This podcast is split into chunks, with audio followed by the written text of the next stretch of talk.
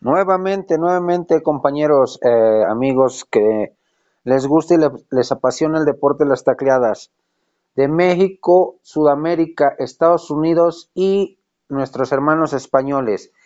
Les saluda Marco Ponce de Coreback para analizar la semana 8 de esta temporada regular 2019-2020, la temporada número 100. Se nos ha ido rápido esta temporada, ya estamos a la mitad. Con dos equipos invictos, como es 49 de San Francisco y Patriotas de Nueva Inglaterra. Eh, otros equipos que han sorprendido eh, para bien, como es Arizona, como es los Bills de Buffalo, como lo es Indianapolis, que pensamos que sí iba a venir a pique, pero resulta que no, que Frank Reich ha sabido mantener competitivo este equipo. Pongo sobre la mesa los cuatro partidos que me parecerán a mí los más interesantes o los partidos a seguir, sin demeritar el resto de partidos, que todos los partidos, todos los encuentros tienen su eh, importancia, su trascendencia, su eh, relevancia. El primero de ellos enfrenta a los Philadelphia Eagles, segundo lugar de la NFC Este, con récord de tres ganados, cuatro perdidos, contra los Buffalo Bills, uno de los equipos que les comento es sorpresa, eh, que también está como segundo lugar de su división, la AFC Este, con cinco ganados, un perdido. En los dos equipos viven realidades muy diferentes. Buffalo el local viene de ganarle a Miami, a unos irreconocibles de Delfines de Miami, por 31 puntos a 21.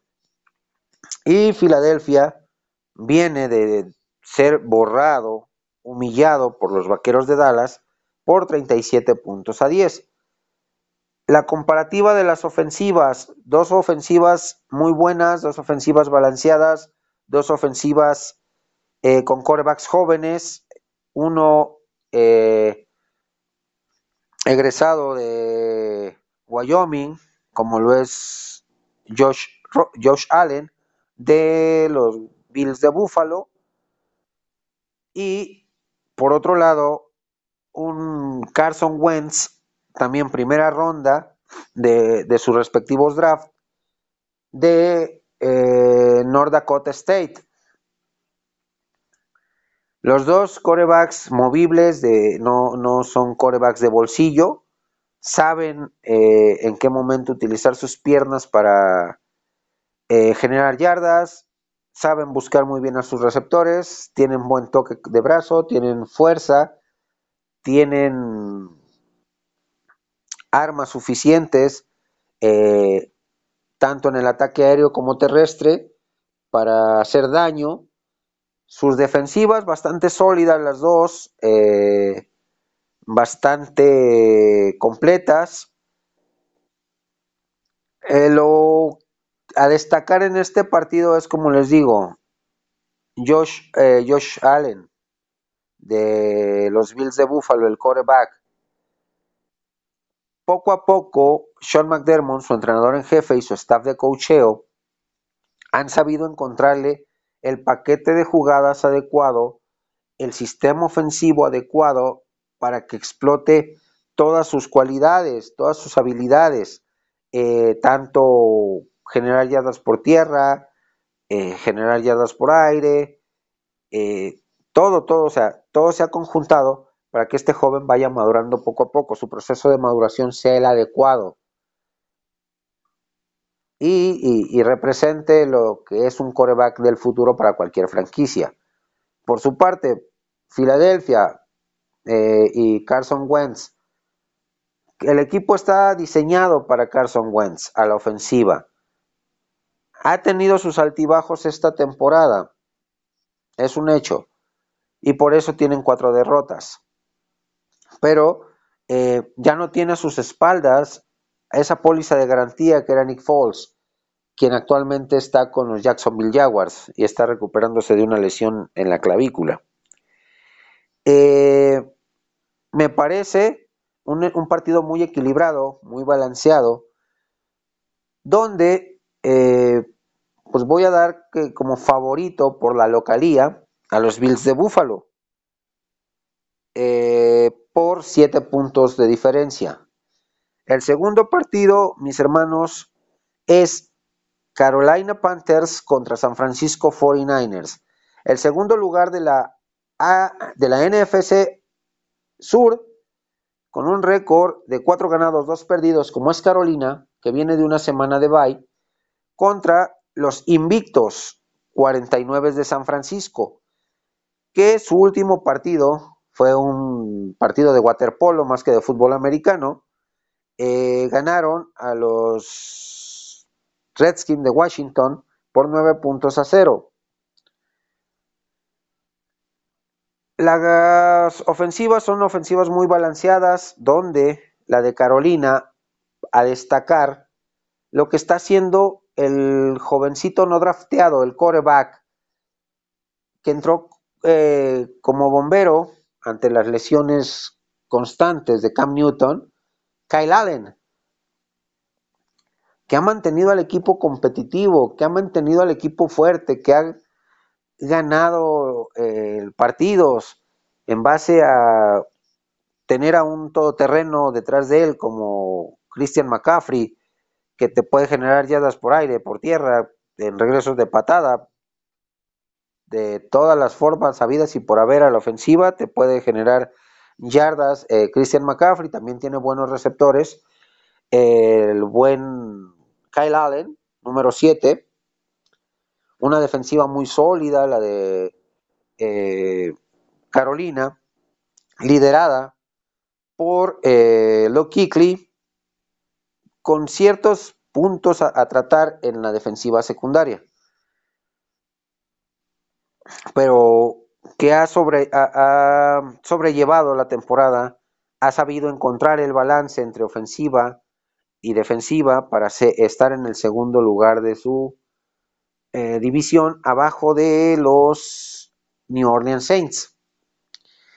Y San Francisco, ¿qué podemos decir de San Francisco? Un Jimmy Garoppolo que está sano, que este, está en buena forma, que eh, tiene buenos receptores, y si le sumamos la llegada del veterano, pero siempre efectivo, Emmanuel Sanders, y aún muy rápido, muy veloz, Emmanuel Sanders a la ofensiva, mediante un trade que tuvieron los, los 49 con los Broncos de Denver, eh, pues le estamos sumando un arma más a, la ofensiva costa oeste de los 49 con Sanders. Y eh, que eh, Kyle Shanahan, su entrenador en jefe, ha vuelto a las bases del fútbol americano de la, década de los 80s y 90s, que es correr eh, o, implementar el ataque terrestre con un fullback adelante de tu corredor. La línea ofensiva te abre los huecos y el fullback se encarga de, sellar la posible carga para eh, expander más el hueco y que tu corredor genere más yardas. Eso es muy bueno. Una defensiva liderada eh, por Nick Bosa, novato, número, número 97 en su jersey, que está teniendo una temporada muy buena. Me gusta el partido, muy equilibrado. Eh, también las dos defensivas bastante sólidas.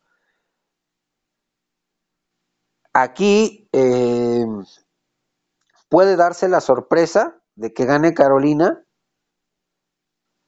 Tendrá que hacer un partido casi perfecto, un partido, hijo, sin errores mentales, sin errores de ejecución, que cada elemento de su ofensiva y su, defensiva y equipos especiales juegue a más del 100%.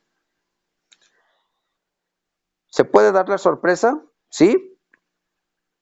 Pero me voy con San Francisco por tres puntos.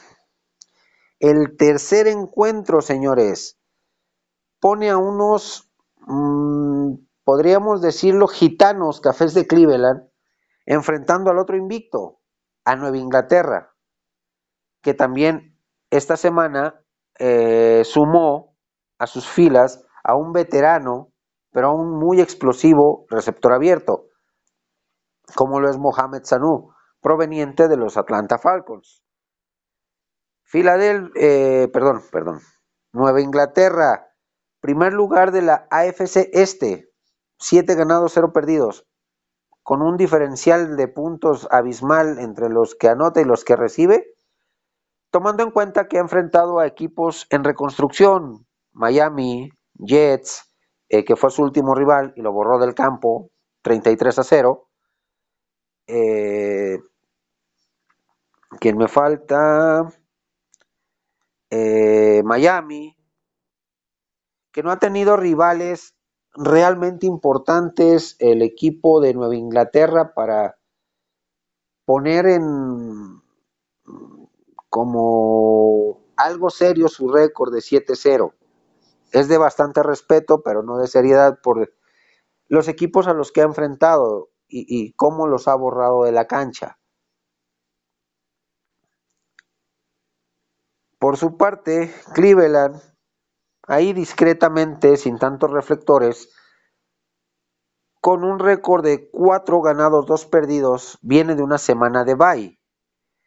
Eh, ¿Qué esperamos en este partido? Sabemos que Cleveland eh, pues le han quedado grandes los partidos de, horarios estelares. Es un equipo que por lo engrandecimos malamente este, eh, al principio de la temporada con la llegada de Odell Beckham, que es un extraordinario receptor proveniente de los Gigantes de Nueva York, con un Baker Mayfield que hizo bastante bien las cosas la temporada pasada, pero que no tiene al mismo entrenador en jefe. Tiene un entrenador en jefe novato, en la persona de Freddy Kitchens, que ha cometido errores puntuales, que ha cometido errores de novato como entrenador en jefe, como parte de su curva de aprendizaje. Eh, dos defensivas bastante sólidas, una liderada por Miles Garrett, la de Cleveland, que ha sido competitiva, que ha sido espectacular, dinámica. Pues de Nueva Inglaterra, ¿qué, ¿qué, podemos esperar? Un viejo lobo de mar, como lo es Bill Belichick, que se la sabe de todas, todas, a la ofensiva y a la defensiva eh, un equipo bastante balanceado, el de Nueva Inglaterra, explosivo. Aquí me voy eh, con la sorpresa y doy como ganador a Cleveland por siete puntos, aunque va a Nueva Inglaterra en su estadio, en el Foxborough Stadium, en el Gillette Stadium, perdón.